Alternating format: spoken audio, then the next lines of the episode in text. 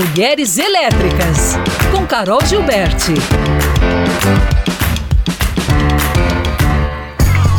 Aí fica a dúvida se era férias ou sabático. Olha, segundo hum. as pesquisas que saíram, inclusive, agora nas férias, as mulheres ficam mais sobrecarregadas, viu? Com é, não, isso É. então, isso é. férias é. que férias, olha, eu vou te falar, eu tive acho que 10 dias de verdade, porque o resto era dividir menino oh. Com trabalho. Ô, Carol. Bom dia, Lucas Bom dia. Bruno. Oi. Seu, seu janeiro também tá com 66 dias, mais ou menos, igual lá de casa? mais ou menos uns 80. É, é por aí. Mas olha, a boa notícia é que quinta-feira minha vida já começa a voltar ao normal. Hoje e amanhã os meninos já estão em casa. E ainda estou com o menino doente dentro ah, de casa. E, assim, tem três dias sem dormir. Mas tá bom, gente. A vida é, é essa. A vida, exatamente. Olha, primeiro, antes de começar a trazer a, a pauta de hoje, eu queria é, falar que eu estou super feliz de voltar, né? Eu acho que essa voltar à rotina é super saudável. E parabenizar a matéria aí do futebol, achei sensacional. É, e só reforçar, né, gente, que realmente a questão da, de, de, cumprir uma agenda, igual o Bruno falou, parece que tem que cumprir uma agenda, que seja.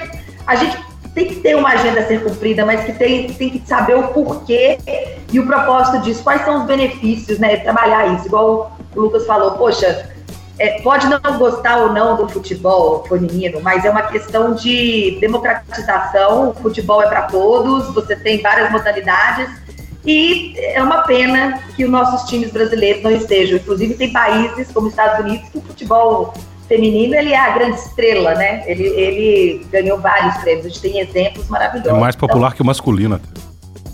Muito mais que o masculino, exatamente. Então não é uma questão de ah, as mulheres não são boas, não é questão, é questão de incentivo, de investimento, de vontade, de projeto, né, de estruturação, enfim.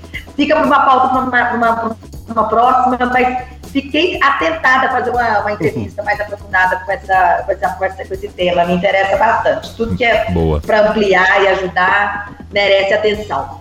Mas para a gente poder dar o pontapé, então, no primeiro programa aqui de Mulheres Elétricas de 2024, hoje eu também trouxe uma convidada que o trabalho dela é justamente a descentralização do ensino, mas do ensino da linguagem de programação. Eu não sei como é que pessoal aqui acompanha a, esse setor de TI, tanto no Brasil como no mundo, mas é um setor defasado de profissionais.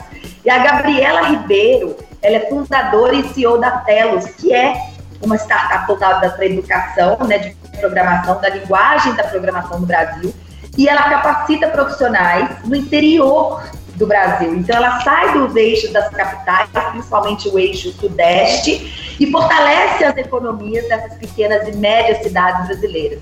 O objetivo dela é realmente estourar, né? romper essa bolha social, levando ensino à tecnologia. Eu queria trazer um pouquinho da fala dela sobre toda essa origem da vida dela e como ela começou esse projeto. Vamos ouvi-la? Vamos.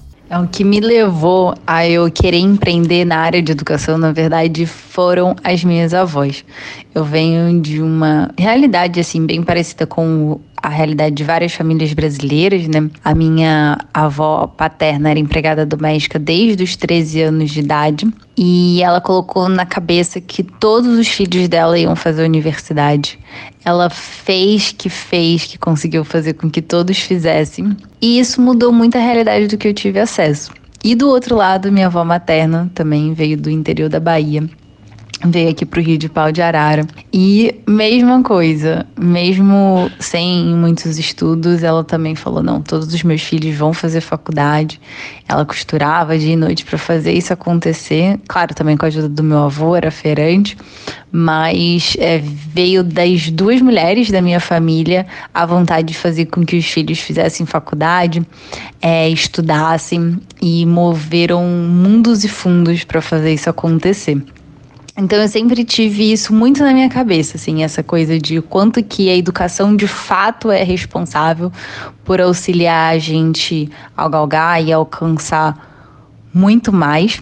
Então, quando eu entrei na faculdade, eu entrei muito com essa noção de retornar para a sociedade tudo que eu tive acesso graças a elas, né? Eu estava fazendo universidade privada no Rio de Janeiro, tava, falava quatro línguas fluentes, tudo por quê? Porque elas colocaram na cabeça que os filhos iam fazer faculdade, teriam acesso aos estudos e meus pais, os dois, conseguiram furar a bolha social.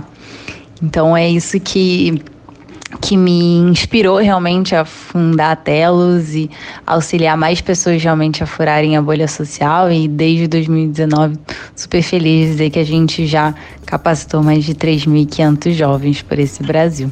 E aí, Carol?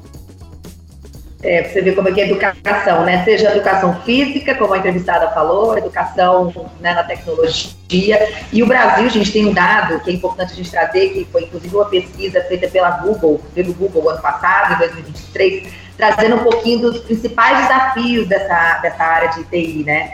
Isso só no Brasil. O dado é o seguinte, que o nosso país vai ter um déficit de 530 mil profissionais dessa área até 2025. Então, é extremamente importante o fomento e essa, essa descentralização mesmo dessa educação para que mais pessoas e jovens tenham acesso a esse tipo de informação. Por quê? Primeiro, você, né, você é, fomenta uma economia muitas vezes ali centralizada dentro de, uma, né, de um estado que não está dentro do, do nosso eixo sudeste, onde tem ali um giro maior econômico, e você leva a educação, e aí você amplia ainda mais. E provavelmente vai diminuir esse déficit de 530 mil. A gente precisa da tecnologia para expandir os novos negócios. Então, na quinta-feira, eu volto aqui com a Gabriela para ela poder contar mais sobre essa história, que é super legal. Ela só tem 22 anos, uma jovem aí, com muitos projetos pela frente.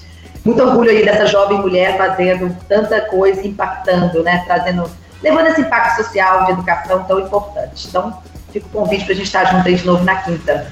Combinados, voltamos na quinta. E no fim de semana o programa completo de volta também, aqui é a nossa programação. Isso mesmo. Bom demais falar com vocês. Um feliz 2024 para todos nós, que seja próspero, lindo, Amém. leve e que seja melhor do que 2023, né? Pra gente sempre melhorar aí as coisas. É sobre. Beijo, Bruno. Valeu. Beijo, Lucas. Beijo, Carol. Até Obrigada. quinta. Tchau.